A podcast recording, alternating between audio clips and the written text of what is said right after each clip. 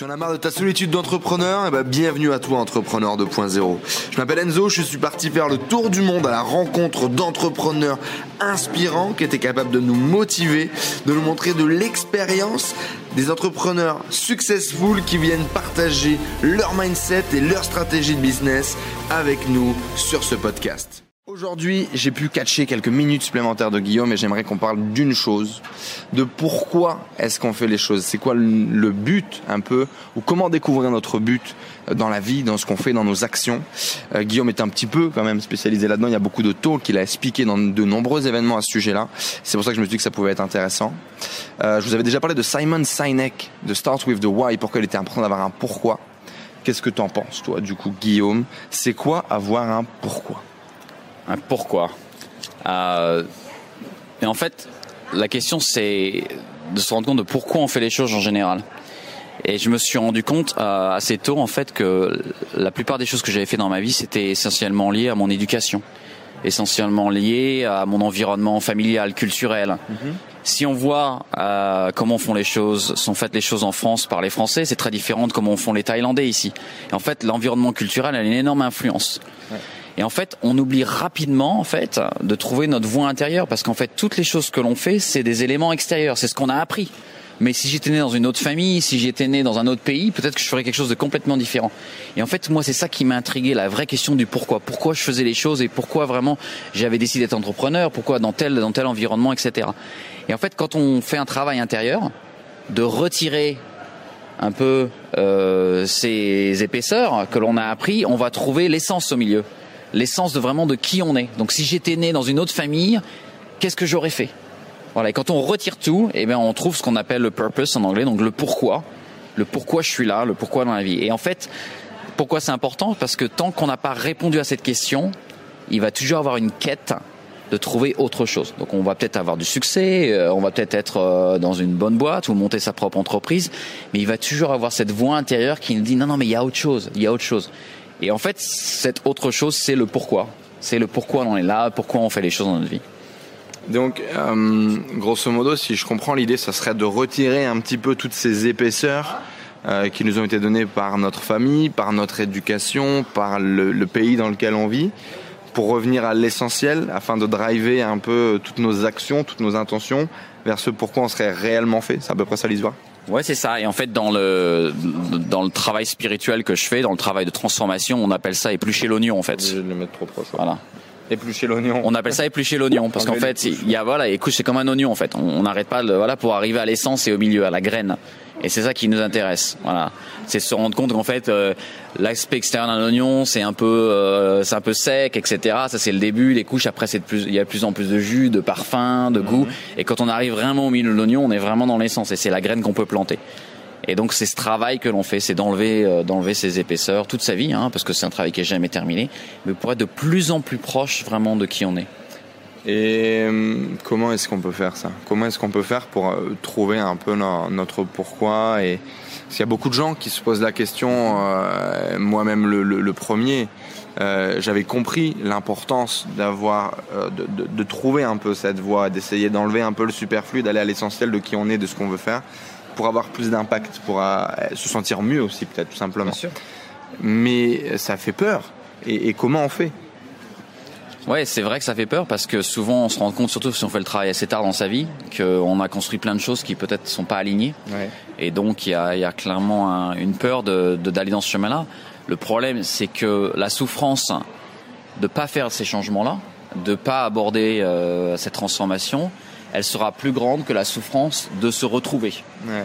Donc le chemin n'est pas facile, mais le chemin de rester sur le, enfin de rester sur le mauvais chemin, c'est plus difficile et ça va être plus douloureux.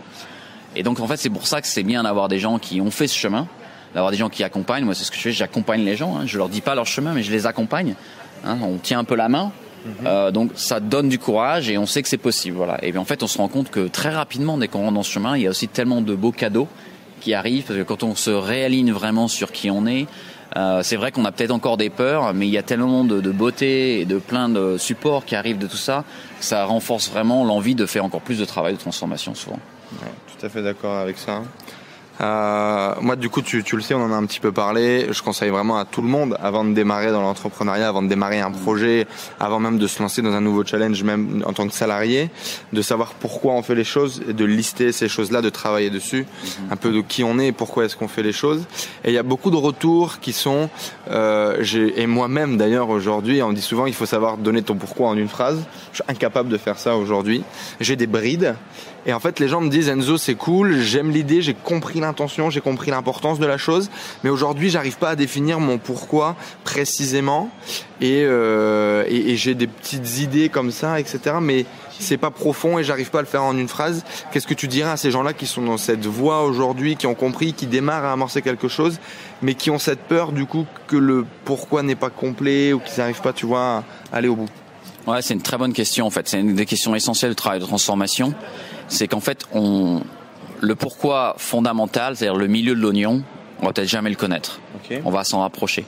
En fait, la question, c'est quand on n'est pas aligné, quand on fait quelque chose et on se dit ça, c'est pour les mauvaises raisons. C'est parce que j'ai peur. C'est parce que j'ai vécu ça avant, donc je j'ai pas envie de le refaire encore. Donc c'est pour ça que donc c'est plutôt des, des des éléments de peur ou des éléments de choses qui nous sont arrivés là, à ce moment-là, se désaligner par rapport à ça, c'est de se réaligner un peu plus. Et en fait, on continue à se réaligner, à se réaligner, à se réaligner. Mais l'alignement exact où on va, c'est-à-dire c'est le centre de l'oignon, ben en fait, on ne connaît pas vraiment.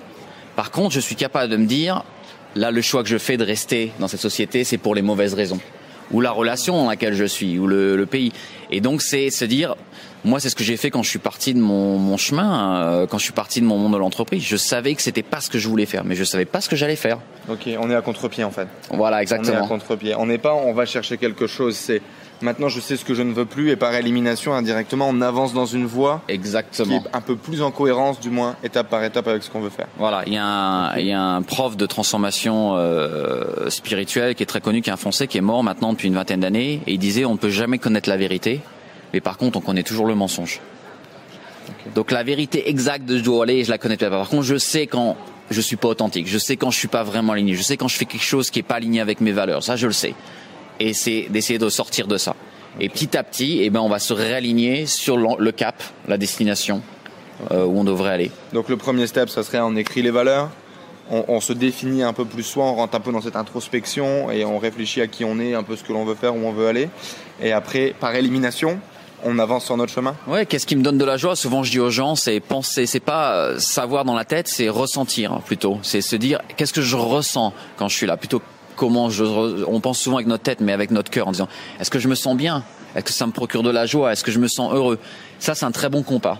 Si on sent qu'on n'est pas très confortable, quand ça ne nous rend pas très heureux, c'est souvent qu'il y a un problème d'alignement avec là où on devrait être. Parce qu'il n'y a pas de vrai ou faux. Il y a des gens qui font des très bonnes carrières, que ce soit dans la banque, euh, dans le développement durable. Voilà, il n'y a pas de mauvais choix.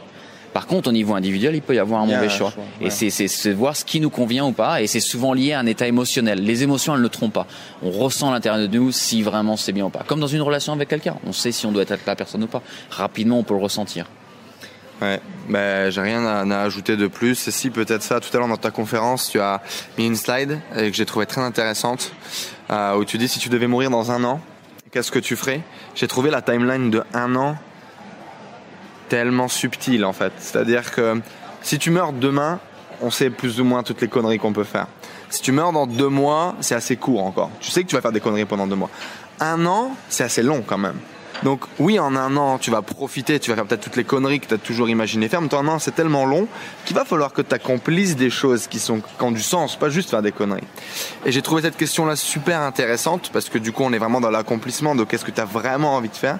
Pourquoi est-ce que tu poses cette question? Pourquoi cette timeline d'un an? C'est quoi ta visibilité par rapport à ça? Bah, C'est exactement ce que tu disais, c'est-à-dire que si je sais que je vais mourir demain, peut-être la chose que je vais faire, c'est appeler mes parents, c'est euh, voilà, appeler les gens à qui je me suis fâché, leur dire pardon, etc. et faire on va dire l'essentiel.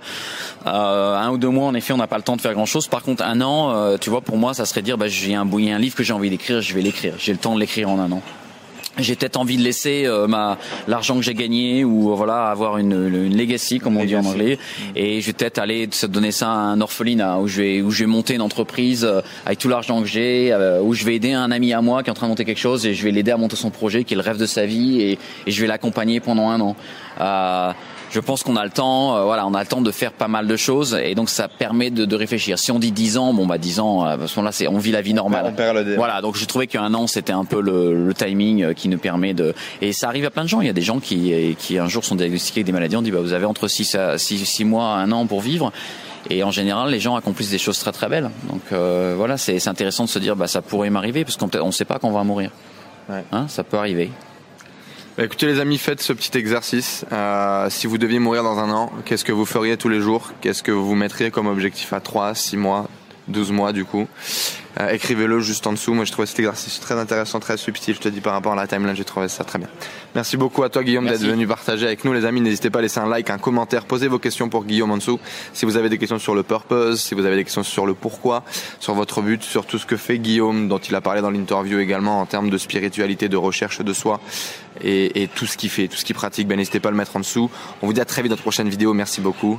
Ciao, ciao. Merci à tous d'avoir suivi ce podcast. J'espère que vous passez un agréable moment avec les entrepreneurs 2.0. J'espère que cette interview vous a inspiré. N'hésitez pas à nous laisser un avis sur iTunes. Cela nous aide vraiment à partager le message, à faire grossir la communauté d'entrepreneurs 2.0 et à aller chercher tout le temps de plus en plus de gros entrepreneurs avec des histoires extraordinaires à partager pour vous inspirer au quotidien. N'hésitez pas à laisser également vos messages sur le groupe Facebook Les Entrepreneurs 2.0, vos questions, vos partages, vos histoires. Nourrit toute la communauté. Je vous remercie encore, je vous dis à très vite. Ciao ciao